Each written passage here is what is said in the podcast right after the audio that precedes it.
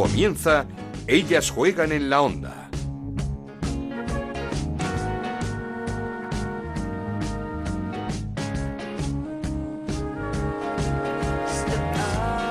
¿Qué tal? Bienvenidos una semana más a Ellas Juegan, este podcast de Onda Cero que dedicamos al fútbol femenino. Nos podéis encontrar en la web de Onda Cero, en ondacero.es y en nuestra cuenta de Twitter en arroba Ellas Juegan OCR. Por fin se firmó el convenio colectivo para las futbolistas en España. El miércoles vivimos una cita histórica, la presentación en el Congreso de los Diputados de este primer convenio con miembros de todas las fuerzas políticas del país, con los sindicatos, con AFE como sindicato mayoritario representado por David Aganzo, con la Asociación de Clubes con Rubén Alcaine, su presidente a la cabeza, y por supuesto con las jugadoras, muchas de ellas con Ainhoa Tirapu como portavoz.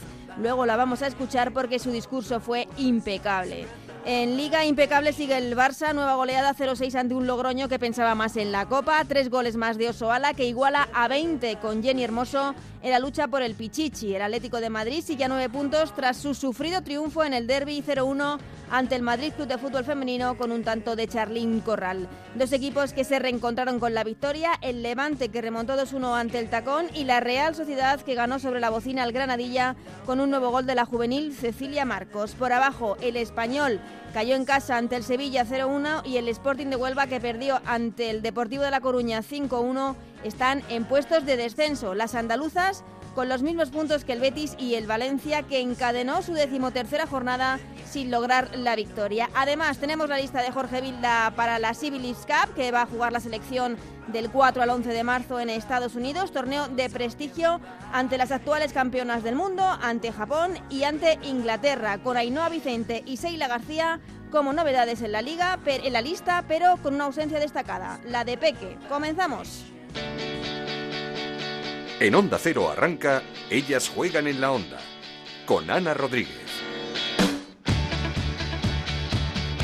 Lo hacemos como siempre repasando resultados y clasificación tras esta jornada número 21 en primera. Iberdrola, una jornada que comenzaba con la victoria del Deportivo 5-1 hasta ante el Sporting de Huelva con un nuevo hat-trick de Peque. 0-6 ganaba el Barcelona al Logroño, empatados entre el Betis y el Athletic Club de Bilbao, 0-1 la victoria del Sevilla ante el Español, 1-0 ganaba la Real Sociedad ante el Granadilla, 0-1 la victoria del Atlético de Madrid en el derby ante el Madrid Club de Fútbol Femenino, 2-1 la remontada del Levante ante el, Tacón y el empate a cero en el último partido de la jornada entre el Valencia y el Rayo Vallecano. Con estos eh, resultados, la clasificación sigue encabezada una semana más por el Barcelona con 56 puntos, segundo es el Atlético de Madrid con 47, tercero el Levante con 42 puntos, cuarto es el Deportivo con 34 puntos, que son los mismos puntos que tiene el Atlético Club de Bilbao. Sexta es la Real Sociedad con 33 puntos, séptimo el Rayo Vallecano con 28, que son los mismos puntos que tiene el Logroño. Noveno es el Tacón con 23 puntos, décimo es el Sevilla con 22, un décimo el Granadilla de Tenerife con 21 puntos, décimo segundo el Madrid Club de Fútbol Femenino con 19 puntos, décimo tercero el Valencia con 17 puntos, que son los mismos que tiene el Betis. Y en puesto de descenso ahora mismo el Sporting de Huelva también con 17 puntos y colista el Español con tan solo cuatro puntos. Pero sin duda, la mejor noticia que nos dejó esta semana, bueno, la mejor noticia quiero, creo que es de la temporada en general, no es de esta semana, es que por fin se firmó el primer convenio colectivo en España para las futbolistas. Hablamos con la portavoz de las jugadoras, la eh, futbolista, que no ha parado de dar la cara por eh, todas sus compañeras en estos meses. Chapó por la labor de Ainhoa Tirapú contentas. La verdad es que ha sido un día un poco raro porque con todo este proceso se ha dilatado tantas veces la firma que llega un momento en el que hasta que no lo ves no te lo crees, ¿no? Y sabíamos que veníamos aquí al acto de consecución, pero siempre te queda esa incertidumbre de cómo saldrá la cosa. ¿no? Eh, ha sido un acto muy bonito, eh, hemos estado muchas jugadoras aquí presentes, hemos recibido el apoyo de todos los grupos parlamentarios y en ese sentido nos sentimos muy respaldadas porque al final creemos que nuestra lucha ha sido digna. Ha sido un proceso muy largo, se ha dilatado muchísimo, sobre todo en los últimos meses, que ya tampoco se entendía muy bien qué era, cuál era el motivo por el que no se firmaba y eso hacía que el ambiente se enradeciese un poco porque no veías por dónde podía estar la vía de salida. ¿no? En ese sentido hemos aguantado, hemos sido fuertes hemos seguido con nuestras reivindicaciones y creo que eso nos ha llevado a la consecución del convenio y es muy importante para nosotras porque establece la primera piedra o el primer escalón a partir del cual seguir creciendo como colectivo y como deporte. Hombre, momentos de intranquilidad ha habido en el, sentido de que estaba el acuerdo hecho, pero no se llevaba a término y no entendíamos muy bien por qué. Nos llegaban mensajes cruzados de cuál era la razón por la que no se firmaba, no teníamos tampoco muchas certezas, entonces eso al final te genera un poco de desconcierto. Para mí el día más duro fue el día de la rueda de prensa, el, día supuestamente en el que íbamos a firmar, el 20 de enero, que tuvimos que dar una rueda de prensa diciendo no, no entendemos qué pasa. Eso fue complicado, pero bueno, a partir de ahí otra vez volvimos a mostrar unidad, haciendo parones en los partidos y vi al colectivo de jugadoras fuerte, entonces en ese sentido tenía la certeza de que entre todas lo íbamos a conseguir, pero es verdad que cuando no ves la vía de salida muy clara, pues siempre te genera dudas. Sí, yo creo que eh, ha sido eh, el punto de inflexión, ¿no? Si no hubiésemos mostrado esa fortaleza, probablemente seguiríamos enroscados en una negociación eterna. Creo que nadie esperaba que todas las jugadoras nos plantásemos de esa manera, que no se celebrase ni un partido de, competición aquel fin de semana y ahí dimos un golpe encima de la mesa que ha permitido que hoy estemos celebrando esta firma. Para mí sí fue fundamental. Al final, el mismo lunes después de aquella huelga, la patronal eh, accedió a aquello que no había accedido en cuanto a jornada y salario mínimo. Entonces, a partir de ahí se volvió a, negociar y ya se cerró el acuerdo. Lo que faltaba era la viabilidad económica por parte de la patronal, ¿no? Pero si no hubiésemos hecho la huelga, seguramente esto se hubiese dilatado mucho más y creo que, que fue fundamental. A lo mejor serán las dos épocas de mi vida deportiva en las que más estrés he sufrido, eso seguro, porque bajarme de aquel avión y ver aquellos medios esperando a que hablásemos fue bastante estresante y lo de hoy también ha sido bastante estresante. Al final impone mucho el escenario y creo que son puntos de inflexión en, el fútbol femenino que han ayudado a, mejorar y a progresar y que creo que a partir de ahora tenemos un futuro muy prometedor. Es un principio, está claro que hay que seguir mejorando, hay que seguir progresando, es la primera piedra, como he dicho antes, a partir de la cual seguir creciendo y supone el establecer un mínimo para ser jugadora de primera división y sentirte de verdad jugadora de primera división, ¿no? que no dependa tanto de la apuesta que hace tu club en concreto, sino yo estoy en primera división y tengo esto mínimo. Si luego mi club viene y hace una apuesta superior, perfecto, bienvenido sea. Pero que un mínimo tenemos que tener todas, eso estaba claro. También estuvo en el Congreso en esa presentación otra de las futbolistas, de las veteranas de la Liga, de las más luchadoras y activas también por la firma de este convenio colectivo. Hablamos con Jade. Pues la verdad que no puedo estar más feliz. Yo creo que, esto tenía que llegar, ¿no? Y es un día histórico para el fútbol femenino. Eh, personalmente, yo que soy una de las veteranas, con todo lo que llevamos encima, me alegro de saber que voy a dejar esto algún día yo creo que un poco en condiciones, ¿no? Para que, esas niñas que vienen por detrás lo puedan disfrutar. Sí, bueno, claro que genera dudas, ¿no? Porque ha sido muchísimo tiempo, mucha lucha, muchas negociaciones eh, que nunca terminaban a buen en buen puerto. Bueno, y finalmente eh, creo que se ha hecho de todo para, que saliera adelante y, bueno, pues... Eh, no te puedo decir otra cosa que estoy muy contenta. Hombre, yo creo que es un poco en general todo, ¿no? Porque eso hizo que todas las jugadoras de, Primera Iberdrola nos uniéramos eh, y fuésemos todas a una. Y para mí es lo que saco más eh, en clave es eso, ¿no? la unión que hemos tenido y el persistir. Porque sí que es verdad que han habido momentos eh, muy desagradables, como cuando tuvimos que ir a huelga, que fue algo muy desagradable, de verdad. Nadie lo sabe, que a lo mejor la gente puede llegar a pensar que, que bueno, pues estas, mira, paran de jugar y solucionado, pero el parar de, jugar al final simplemente era una medida de presión porque veíamos que, no nos tomaban en serio. Entonces, bueno, eh, dar las gracias, mira, aprovecho para dar las gracias al sindicato de AFE porque han estado en todo momento, no se han rendido a pesar de las circunstancias. Esto ha sido muy largo y bueno, pues esta es la primera piedra de, de muchas, ¿no? Para hacer una gran montaña y que algún día sea, no, no, podemos, no, no, creo que podamos equipararlo al fútbol masculino, ¿no? a, esas, esas cosas que tienen ellos a día de hoy, pero bueno, es, es para sumar y cada vez que se vayan sumando mucho mejor. Sí, la verdad que sí, estoy contenta de verdad por mí por, y por todas mis compañeras.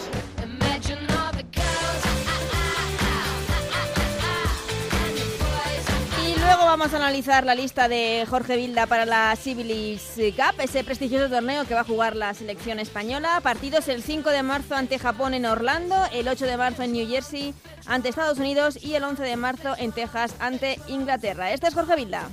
Al final son las jugadoras las que se lo han ganado y me consta que tienen muchísima ilusión de estar en el mayor escaparate de fútbol femenino que va a haber en 2020. Hasta 2021 no tenemos esa Eurocopa, por lo menos para nosotros, hay unos Juegos Olímpicos, pero para nosotros es el mayor escaparate. Somos conscientes que es la competición de estas fechas, incluso de todo el año, que más se ve eh, de fútbol femenino. Lo que sucede allí, en los partidos, todo el mundo que está interesado pues, pues lo sigue. Y ella tiene, ellas tienen la oportunidad de demostrarse, ¿no? de demostrar su valía. Esto es Ellas juegan en la onda, el podcast de Onda Cero, en el que te contamos todo lo que pasa en el fútbol femenino.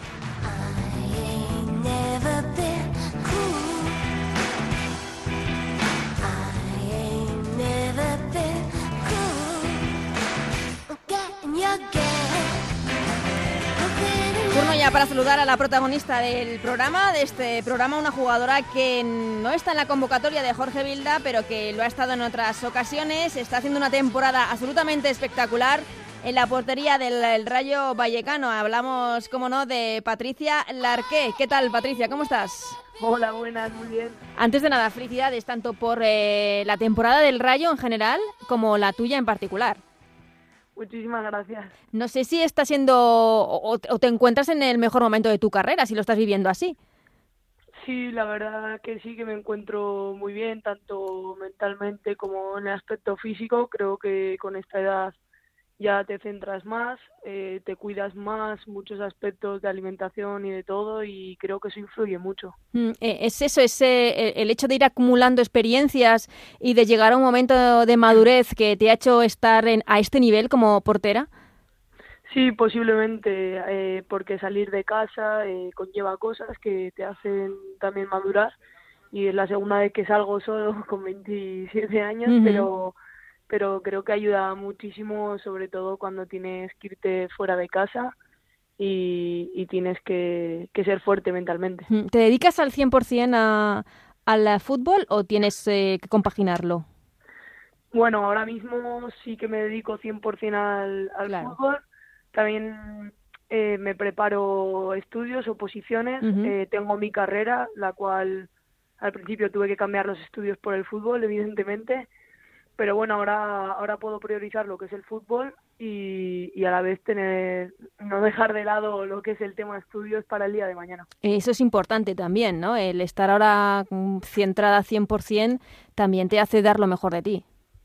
Sí, sí, sí, por supuesto. Eh, dedicas más tiempo, piensas en, en más cosas pero bueno, siempre siempre tienes también, vas haciendo cursos y tal que te mm. ayudan también a desconectar a veces del fútbol, que, que también es importante a veces desconectar. Sí, sí, por supuesto, cada uno es que es, es libre y, y ojalá tú, todos y todas tuviesen inquietudes para que el fútbol no sea solo el centro de su vida, sino que las inquietudes, los estudios están, están muy bien, pero el hecho de también haber conseguido un convenio colectivo hace que, bueno, que se dé otro paso adelante para las jugadoras. Sí, es un gran paso eh, ya tocaba. Son muchos años y muchas jugadoras las que han pasado, jugadoras que, que, no van a poder disfrutar igual de este convenio como las que vienen detrás, pero sin, sin todas esas personas no hubiera sido posible. Mm, eh, Patricia, ¿os esperabais esta temporada en el Rayo Vallecano, esta séptima posición ahí en mitad de tabla, holgado, eh, tranquilo, cómodo? No te esperas igual estar tan, tan bien. Eh, sí que es verdad que surgieron bastantes problemas al principio. Claro, es que os iba a decir, eh, cambios de entrenador a última hora, eh, todo parecía que iba a ser un, un, polvorín. Sí, eh, al final influye un poquito, pero también es verdad que, que en el momento que llegas tú ves las jugadoras que tienes al lado y ves que, que sí, que, que hay calidad, que, que hay veteranía y hay muchas cosas que, que influyen siempre positivamente dentro de los grupos. Y, y, eso es importante. También nos daban por descendidas mm. siempre temporada antes de empezar y eso también es un plus de la gente que dice, bueno, aún no hemos empezado, aún no saben cómo vamos a estar y ya nos están etiquetando y en la primera vuelta se ha visto que, que se han equivocado, que mm. se ha se ha señalado muy rápido y, siempre hay que esperar. ¿Os motiva eso de que a principio de temporada siempre se dé al Rayo Vallecano como uno de los equipos que tenga que estar luchando por la permanencia año tras año y que año tras año nos, nos demuestra que lo supera y con creces, que termina en esas posiciones cómodas de la clasificación? Sí, bueno, mm, al final depende mucho de la personalidad de cada persona. Hay personas que son más, más exigentes, más competitivas. En mi caso, soy competitiva, soy muy exigente y cuando te dicen eso es como aquí tenemos que, dejarnos la piel para demostrar que se están equivocando, que, que no nos han visto aún en acción y que, y que hay que estar al 100%, ya no por salvar la categoría, sino porque tenemos un nivel que, que podemos enfrentarnos a todos los rivales igual con uno. Mm. Es más, más directo, pero eso. Quizá eh, ese empate conseguido en la segunda jornada frente al Barcelona os, os, dio alas, os dio la posibilidad de pensar, ojo, que es que podemos competir contra cualquiera. Sí, eh, es plantear los partidos. A todos los rivales no les puedes jugar igual. Mm. Eh, te tienes que al final adaptar. Nosotras sabemos adaptarnos, sobre todo defensivamente. Eh, tenemos jugadoras que, que bueno, corren muchísimo dentro del campo, eh, se dejan la piel y, y se, se vio. Vimos que si sabemos plantear contra el Barça un partido, puedes plantear cualquier otro. Mm. Hay partidos que siempre van a ser mejores que otros, eso sí, pero pero hay que es que cada partido es un mundo. Sí, puede pasar cualquier cosa. No, y, y, y, lo que ha demostrado vuestro entrenador Santiso es que que cada partido necesita unos requerimientos absolutamente distintos, pero él ha formado un bloque y un grupo que defensivamente es espectacular. ¿eh? ¿Qué tal con el entrenador? Sí, eh, es que es lo que nos ha transmitido. Hay partidos que, hay que defender. Hmm. Y si tú defiendes y aprovechas eh, las acciones que tú tienes, pues es lo que hay. ahora mismo estamos cómodas un poquito más atrás porque la gente ha demostrado que, que exige mucho eh, a la hora de trabajar dentro del campo sin balón y nos está saliendo bien. Mm. Patricia, en, en el plano personal, eh, ¿siempre de niña, cuando empezaste, querías ser portera? ¿Empezaste jugando de portera? Por supuesto que no. No, ¿verdad? no. Son muy pocos los que empiezan siendo porteros, ¿no? De niño es como a portero, no. Yo era jugadora. De hecho, empecé jugando en mi pueblo de jugadora y por cosas de lesiones y eso, pues no, no éramos gente suficiente y acabé en la portería. Mm. De hecho, el año siguiente ya el Zaragoza me, me llamó para su equipo de segunda división para probar si quería probar de tanto de jugadora como de portera y, por la competencia que vi dije, pues bueno, mm, voy a probar de portera y la verdad es que me salió bastante bien. Claro, pero no, no tenías los fundamentos de, de, una portera, por decir, o no, no, habías tenido una preparación de portera. No, nunca. O sea, es algo eh, innato, por así decirlo. Sí, siempre me ha, jugado, me ha gustado a mí jugar con los pies y, y, bueno, luego en unos equipos se, da más importancia al juego del pie del portero que en otros, pero creo que una de las cosas que a mí más me gusta es eso, porque mm. vengo de jugar en la calle. eh, ¿Has crecido con algún referente? Eh, no sé si en la portería, porque igual en la portería ya eras más mayorcita, ¿no? A la hora de cuando dijiste, pues, oye, esto se me va a dar mejor, pero ¿creciste con algún referente? Siempre tienes eh, personas, o sea, mm, famosos al final que, que tú ves y dices, jolines, casillas... Eh, igual con los pies no iba tan bien, pero lo veías con las manos y, y cómo paraba y hmm. dices, jolín. Y luego por, e, ahora ya que soy más mayor y que, y que ves cosas, ¿no? Ter Stegen, su juego de pies, su, su capacidad de reacción ante el balón. Eh, esas cosas las valoro más ahora con un poco más de edad, igual con una más pequeña, que, que igual los referentes eran jugadores de campo en vez de, en vez de porteros. Mm, e, esta buena temporada te ha dado también la posibilidad de, ir a la selección. ¿Cómo lo viviste? Fue un momento muy emocionante, eh, sentir que se recompensa de una manera mm, un poquito el trabajo y fue buenísima experiencia que bueno, recomendable para cualquier jugadora porque es otro nivel. Mm. Lo que pasa es que ahora que acabamos de conocer la, convocatoria de la Civil Cup, claro, eh, Patricia Larque ha hecho méritos suficientes como para estar en esa lista, pero es que por delante hay tres porteras, ¿eh?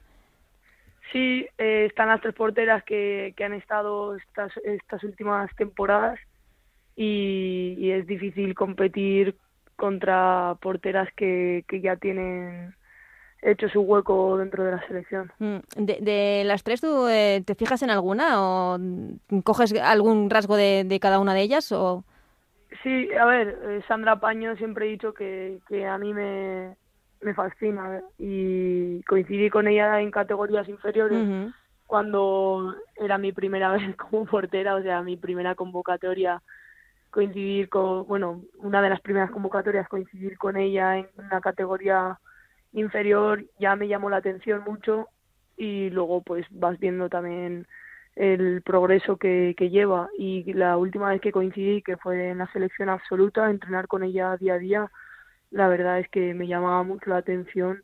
Mm, claro muchas cosas que al final yo por unas cosas u otras no he podido vivir por el por el nivel en el que igual he estado. Y, y claro te fijas mucho y aprendes un montón. Mm, ¿Es como que sientes que si hubieses empezado antes jugando de portera serías mm, mejor ahora? Bueno, o, empezar a jugar antes o igual tener también otros objetivos o en algunos momentos he priorizado los estudios ante el fútbol porque antes no tenía sí es lo que tocaba igual. tanto sí. Y, y bueno igual no he tenido tampoco la suerte de, de coincidir algunos años con entrenador de porteros y al final un año sin entrenador de porteros o cierto tiempo sin entrenador de porteros siempre es un tiempo que, que no aprovechas igual. Mm. Eh, pero estos son otros pasos ¿no? que se van dando, que pues ahora hay mejor logística, mejores entrenamientos, mejores entrenadores, eh, mejores, eh, por así decirlo, recursos para todo el fútbol femenino, ¿no? Sí está mejorando todo y, eso se va a notar. ¿Y de hecho, hay muchas niñas que ahora que vienen que, que gracias a esos entrenadores de porteros van a tener una mejor calidad. Y tú ahora estás disfrutando, estás recogiendo esos frutos y se te ve disfrutando en el campo. Sí, por supuesto. Yo siempre digo que, que en el campo hay que disfrutar. También mm. sufres porque en nuestra posición, al ser el último jugador, a veces igual no entienden esos nerviosismos y esos gritos, pero la tensión del momento es como que lo requiere para desahogar, ¿no? ¿Eres de esas porteras que se enfada con su defensa, que las tienen alerta continuamente? Sí, sí. que no haya despistes. Pesada, pero, pero yo estoy muy encima, muy encima, soy muy pesada.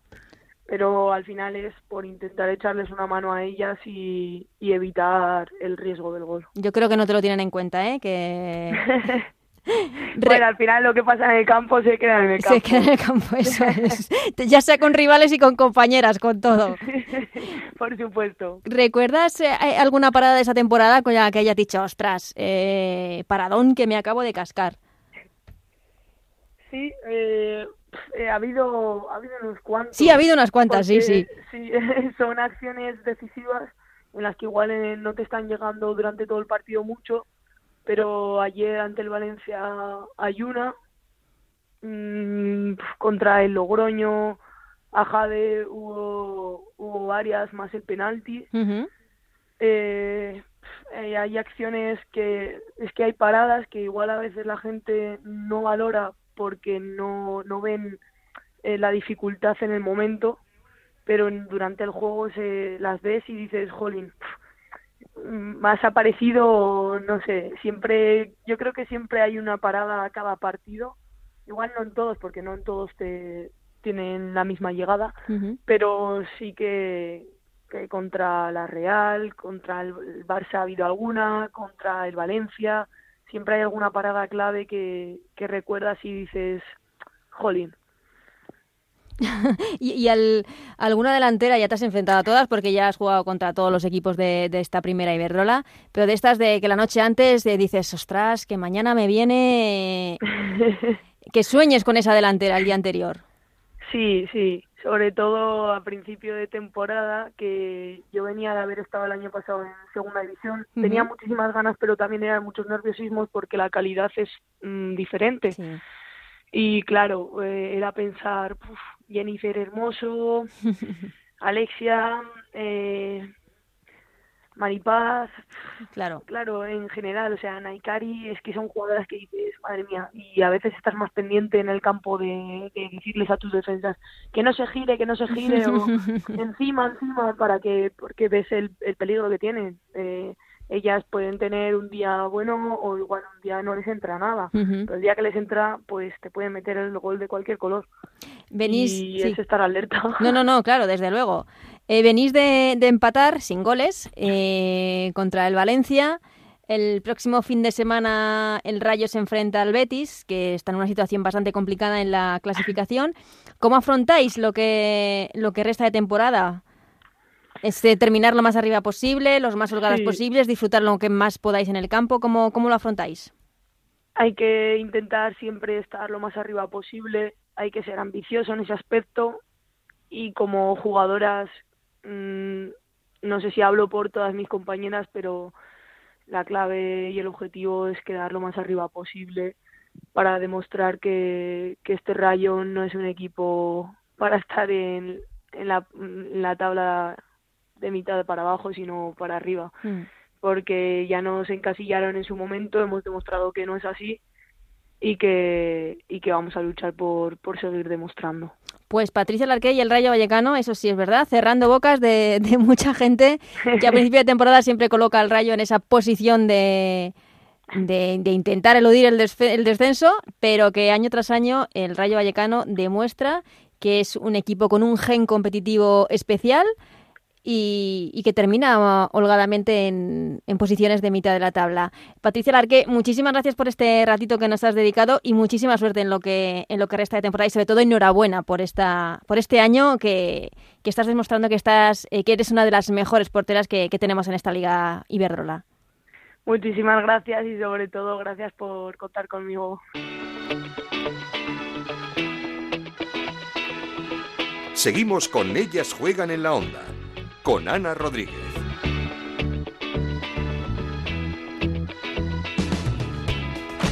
Pues tenemos muchas cosas que analizar con nuestra compañera Chantal Reyes, esa jornada 21 de la primera Iberdrola, la previa de la Copa de la Reina, el miércoles partidos de cuartos de final, eliminatorias a partido único, esa lista también de Jorge Vilda para la Civilis Cup, así que ya saludamos a Chantal Reyes, ¿qué tal? ¿Cómo estás Chantal? Hola Ana, ¿qué tal? Empezando por la primera Iberdrola, por la Liga, eh, mucho más apasionante la parte baja de la clasificación que la de arriba, eh, que donde el Barça lo tiene todo decidido, además con ese Atlético de Madrid también manteniendo las distancias con el Levante por la segunda posición. Partidos igualadísimos en la última jornada con resultados que variaron mucho del minuto 85 hacia adelante. Pues sí, la verdad es que, bueno, eh, como dices, está mucho más peleada esa, esa pelea por, por el descenso porque al final estamos viendo como el Barça sigue imparable e intratable y al final no va a dar lugar a duda. Y bueno, pues eh, yo creo que destacar una vez más el empate del Valencia, que, fue incapaz de, de volver a ganar y sobre todo algo que he visto yo ha sido un poco la falta de autocrítica del entrenador, porque yo vi el partido y las declaraciones posteriores en las que decía que, que lo único que le faltaba era el gol. Es cierto que tuvo dos ocasiones, eh, uno lo mandó al palo, pero al final eh, tampoco puede ser que, que, un equipo que se juega a la permanencia solo tenga dos ocasiones en todo el partido. Mm. Entonces es cierto que defensivamente sí que están bastante centradas y que estamos viendo había Beltrán y a Caligaris que están en estado de forma espectacular, pero creo que ofensivamente les faltan muchísimas referencias arriba. Eh, ni siquiera Maripaz marcó la que tuvo, que es una cosa que suele hacer. También un poco entiendo que por, por ánimos y por la dinámica en la que vienen, pero al final un partido muy gris en el que el Rayo estuvo más cómodo porque al final dejó la posesión a Valencia y jugó un poco a lo que quiso el Rayo, pero para mí un poco decepcionante que, que a día de hoy sigan sin conseguir ganar después de cuatro meses. Es que son 13 jornadas sin ganar el Valencia, que te mete pues en esa parte baja de la clasificación, clasificación con esos 17 puntos, que son los mismos que tiene el Sporting de Huelva en, puestos de descenso el, equipo andaluz. También por abajo el Betis con ese empate a dos ante el Athletic Club de Bilbao que empató gracias a un gol de Julema Corres en los últimos eh, minutos. No sé si para el Betis eh, es bueno este resultado puntuar ante un equipo importante como es el Athletic Club de Bilbao y la mala noticia es la, la lesión de Rosa Márquez para las verdiblancas. Pues sí, sobre todo porque yo creo que estaba recuperando su mejor versión, que no la vimos con Contreras, pero sí con Pierre, y la verdad es que es un palo bastante grande porque al final es una jugadora que impacta muchísimo en el juego, pero bueno, creo que tiene eh, plantilla como para compensarlo. Y respecto al empate contra el Atlético, yo sí que creo que es un punto positivo porque al final era contra un equipo que mm. viene una dinámica muy positiva. Además, aunque no lo pudimos ver por lo que nos contó Villacampa después, eh, pareció que el Atlético también pudo ganar, pero también es cierto que te quedas un poco con sensación agridulce porque al final fuiste ganando dos veces, uh -huh. dos veces atléticas y quieras que no, dejar escapar de alguna forma esos dos puntos que te habrían dado cierto oxígeno, pues también es complicado. Pero es que dos puntos ahí abajo dan la vida. Claro, y más cuando está tan apretado todo, eh, te pondrías con 19, con el Madrid, no sé, pero bueno, que al final sigue siendo sumar, que eso es importante, pero lo que necesitan estos equipos es sumar de tres en tres porque al final eh, el margen se acaba. Lo que cada semana vemos es en los partidos del español es un drama. eh, mm, Quizá mereció por lo menos el empate en su partido ante el Sevilla. Ganó el Sevilla 0-1 con un gol de Ana Franco en los últimos cinco minutos de, partido. Pero es cierto que, mm, que, es dramático ver cómo terminan los partidos con las jugadoras del equipo rival consolando a las futbolistas del español. Sí, totalmente. Yo es que ya creo que lo suyo es un quiero y no puedo, porque eh, a rasgos generales creo que, que valorando todo el partido, el español fue ligeramente superior y que, y que estuvo un paso por delante, pero al final cuando las cosas no salen, no mm. salen y ya la dinámica es tan negativa que es que es imposible salir de ella y al final el tiempo se acaba y ya son muchos puntos, son 13, eh, dependes del resto de equipos y yo creo que es una situación ya insalvable. Entonces al final las jugadoras lo saben, se ve los partidos, se ven los resultados y es normal que, que cada jornada veamos eh, a las jugadoras llorando porque es que yo lo veo de verdad insalvable. Hmm. Eh, insalvable es, el, o por lo menos parece ya la distancia del Barça con el Atlético de Madrid, esos nueve puntos. El Barça se impuso 0-6 al Logroño, un Logroño yo creo que también pensando más en ese partido de Copa del que luego hablaremos, dejando en el banquillo a, a titulares del, del equipo, un Barça que sigue con su rodillo, a lo suyo, y una Osoala que iguala a veinte tantos con Jenny Hermoso en la lucha por el Pichichi. Pues sí, ya se veía, ¿no? Que estaba recortando distancias y bueno, parece que, que, se van a pelear hasta el final por, por ese Pichichi. Yo creo que tira más hacia Osoala porque al final está jugando más adelantada que Jenny y eso le da muchos puntos a favor, pero bueno, lo que demuestra Barça es que tiene muchísimas, muchísimo recambio de garantías y es bueno esta, para ellas esta diferencia porque al final con, con la jornada que se viene, con la Civil Cup, las Champions en medio, que tengan ese colchón de puntos en liga les va a dar muchísimo margen para rotar y para tener a las jugadoras en buen momento de forma, pero vamos, imparables y, y es que es muy complicado, o sea, no, no creo que, que haya nada que, que permita que el Atlético alcance esa recorte, esa diferencia de puntos que tiene el Barça. En el empate a 20 entre Osoala y Jenny Hermoso, mucho mérito de Jenny Hermoso, porque Osoala eh, es, eh, podríamos decir, la delantera centro nata, Eh, un 9, por así decirlo, eh, puro y duro, y Jenny Hermoso eh, jugando en el Barça en esas posiciones de enganche, de 10, de, de no sé si media punta o media organizadora, pero ahí está también con 20 puntos junto con la ariete del equipo. Sí, total, y la vemos muchas veces también de interior y al final es que no solo marcas, que también asiste, entonces que lleve 20 goles teniendo arriba a Osoala, que es la principal referencia ofensiva, tiene también muchísimo mérito y demuestra un poco la calidad de Jenny, ¿no? que ya la conocíamos de sobra, pero es cierto que acá ha tomado un rol diferente en el que también se siente muy cómoda y eso lo demuestra los 20 goles. Es que, es que es una locura que, que, entre ambos entre ambas lleven 40 goles. Eh, hablaremos ahora de esa convocatoria de la selección, uh -huh. eh, donde Jenny Hermoso sí que suele jugar más adelantada que lo que lo sí. hace en el Barça. Sí, aunque bueno, ya sabemos que a ella le gusta tener a alguien por delante, sí. pero es cierto que la selección suele tener un rol diferente, que en parte lo entiendo, ¿eh? pero bueno, veremos a ver con, con las nuevas incorporaciones en qué queda.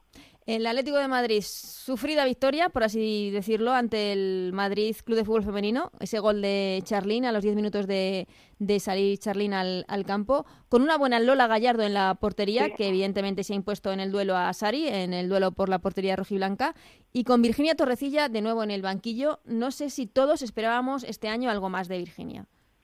Sí, yo creo que sí, porque al final veníamos de verla a un nivel espectacular en el Mundial, fue la mejor junto a Lucía García de, la selección y creo que había muchísimas ganas de verla jugar y mucho hype precisamente por eso, ¿no? Porque al final es una jugadora muy talentosa, pero que no se ha terminado de adaptar a, a España, al Atlético y que parece que le ha costado mucho la transición y que la estamos viendo en un momento bastante delicado, porque al final el Atlético es cierto que empezó un poco flojo, pero poco a poco está recuperando sensaciones, pero ella no termina de dar ese salto ¿no? que todos esperábamos y, yo creo que pensábamos que iba a ser muchísimo más determinante de, lo que está haciendo. De hecho, yo creo que, o al menos yo lo que esperaba era que tuviera un poco el papel que está teniendo Lacey Santos en cuanto a rendimiento.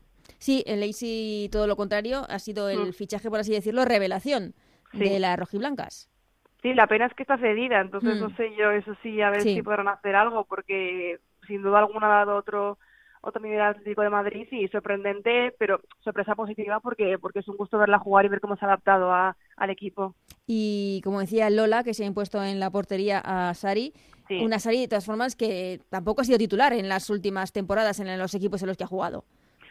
Pues sí, parece que está un poco relegada a ese segundo plano, que al final, pues bueno, es cierto que ganó el, el premio mejor portera, pero supongo que también Lola es una jugadora que lleva mucho tiempo en el Atlético, que tiene muchos galones y al final eh, que el equipo y las jugadoras confían en ella porque la conocen. Y además cuando está demostrando, está rindiendo a buen nivel porque los últimos partidos está siendo bastante clave en, en, los triunfos de su equipo, pues es complicado no sacar de, de la portería a una Lola que, que, bueno, que como decimos está siendo salvadora en los últimos mm. partidos y que al final está demostrando que, que sigue, que sigue estando ahí. Dos equipos que necesitaban y mucho eh, la victoria ya después de, pues yo creo de la Supercopa que se les atragantó a ambos conjuntos. Eh, la remontada del Levante ante el Tacón 2-1, la victoria de la Real Sociedad 1-0 ante el Granadilla, las dos victorias in extremis casi sobre la bocina.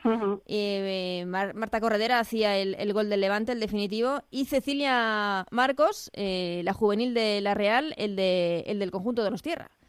Pues sí, una sorpresa, ¿no? Nos está haciendo esta jugadora, creo que ha jugado 80 minutos, me parece que ha sido con la Real Sociedad y ha marcado eh, tres goles, que, se dice pronto y además siempre deja detalles.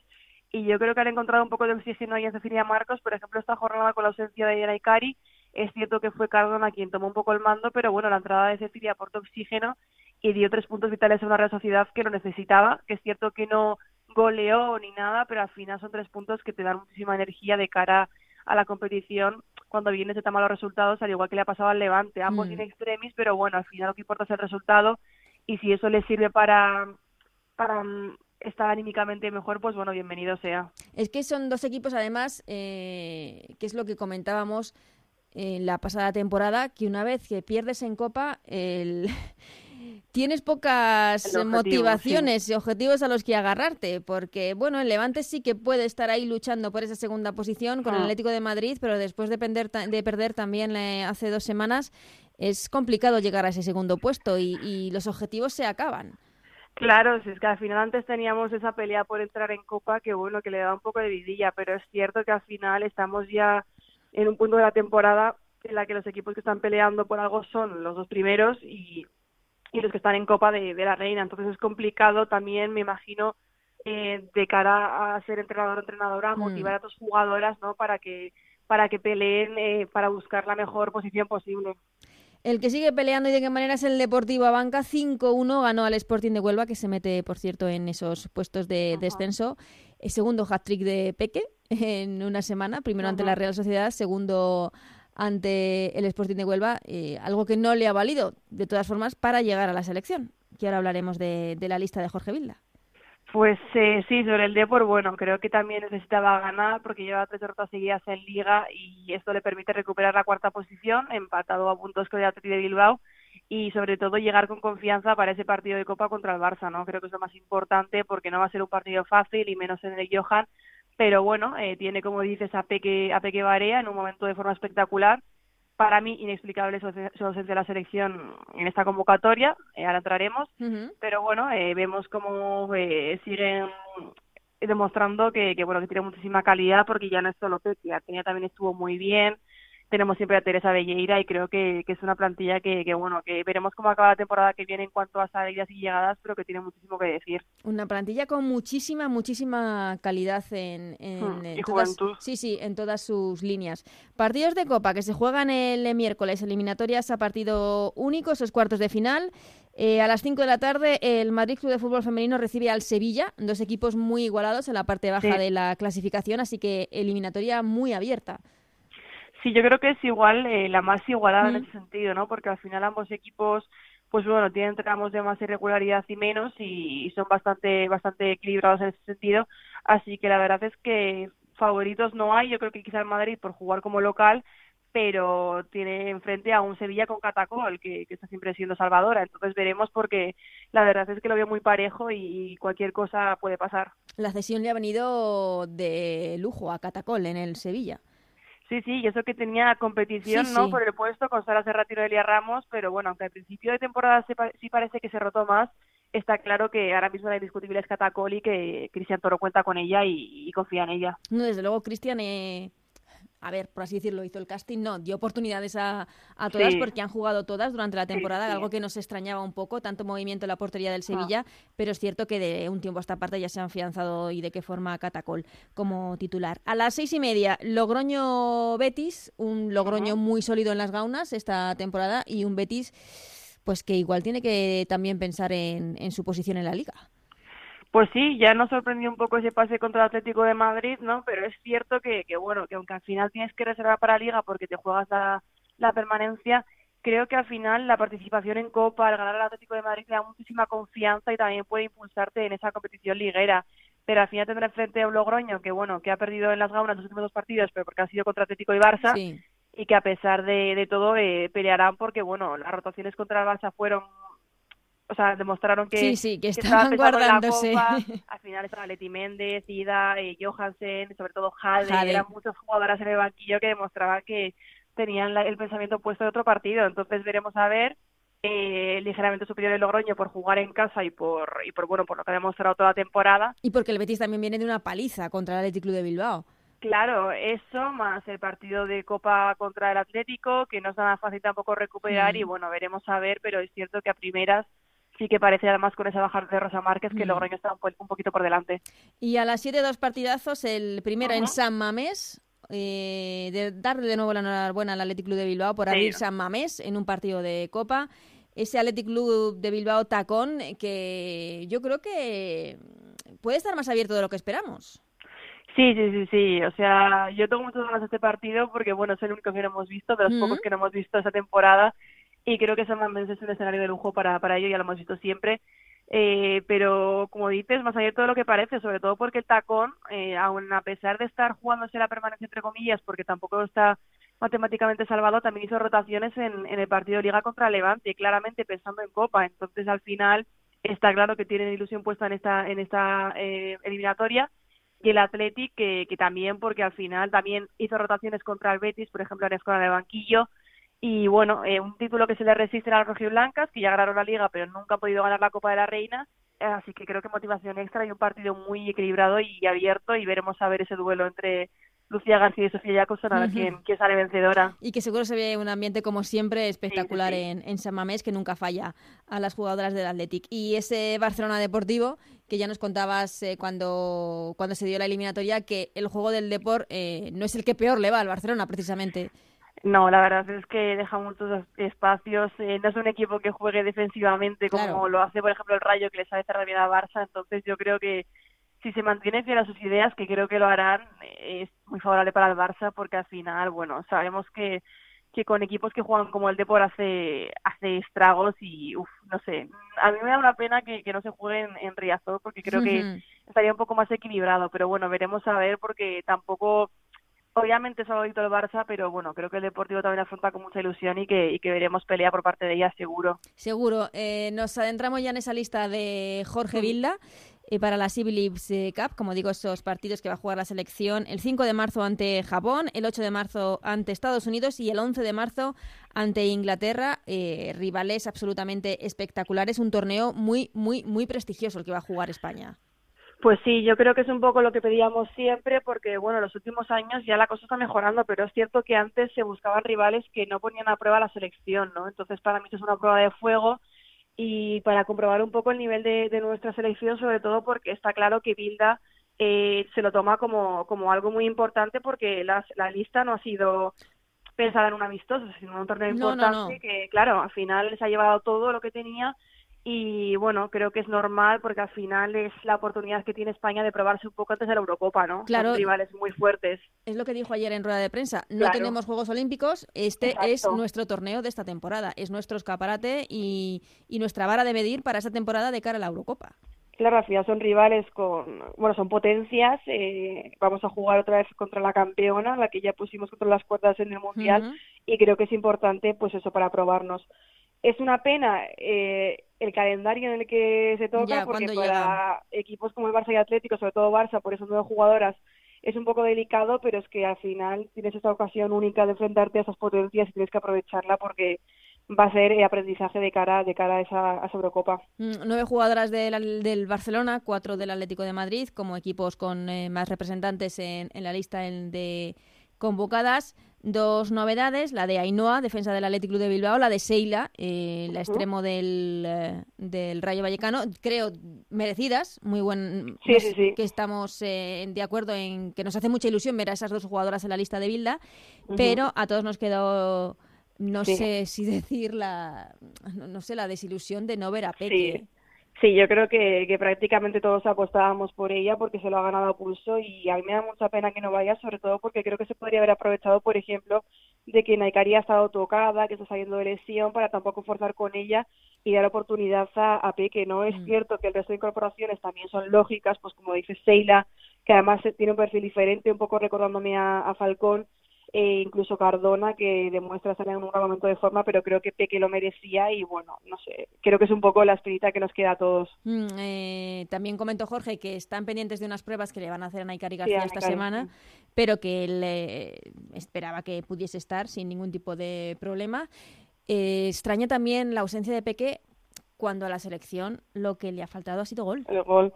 Sí, totalmente. Estamos siempre al final con, con lo mismo. Nos falta gol. Siempre ha sido así. Y al final una jugadora que, que bueno, que te marca tres hat consecutivos, que mm. está ahí tercera en el Pichichi, que demuestra tener mucha picardía, pues bueno, creo que habría sido determinante. Pero es cierto que quizá el perfil de Peque hay más jugadoras, eh, a pesar de que no tantos goles, que, igual del perfil de Seila. Entonces me imagino que por eso habrá querido elegir a Seila en vez de a Peque, por mm. ejemplo. También explico el seleccionador que, que están muy pendientes de, de la jugadora del Deportivo y que está muy cerca de, de, llegar a la selección. Veremos si es en eh, próximas convocatorias. Chantal, eh, muchísimas gracias por este repaso. Hablamos la semana que viene de todo lo que nos ha dado de sí, tanto la jornada de liga, la última antes del parón, como esos cuartos de final de la Copa apasionantes. Perfecto, Ana, hablamos. Un abrazo.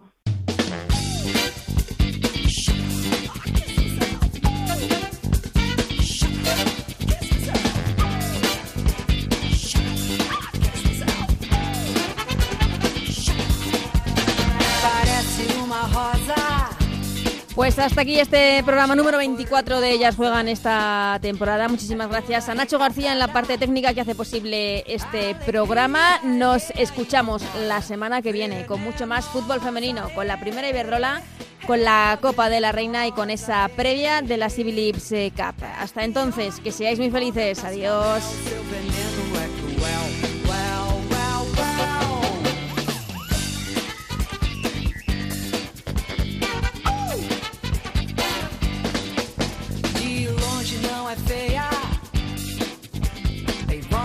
Sereia.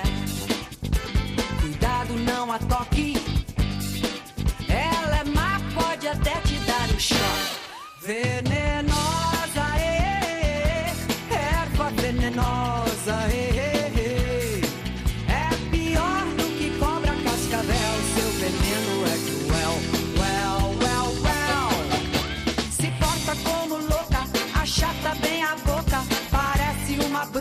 Parece uma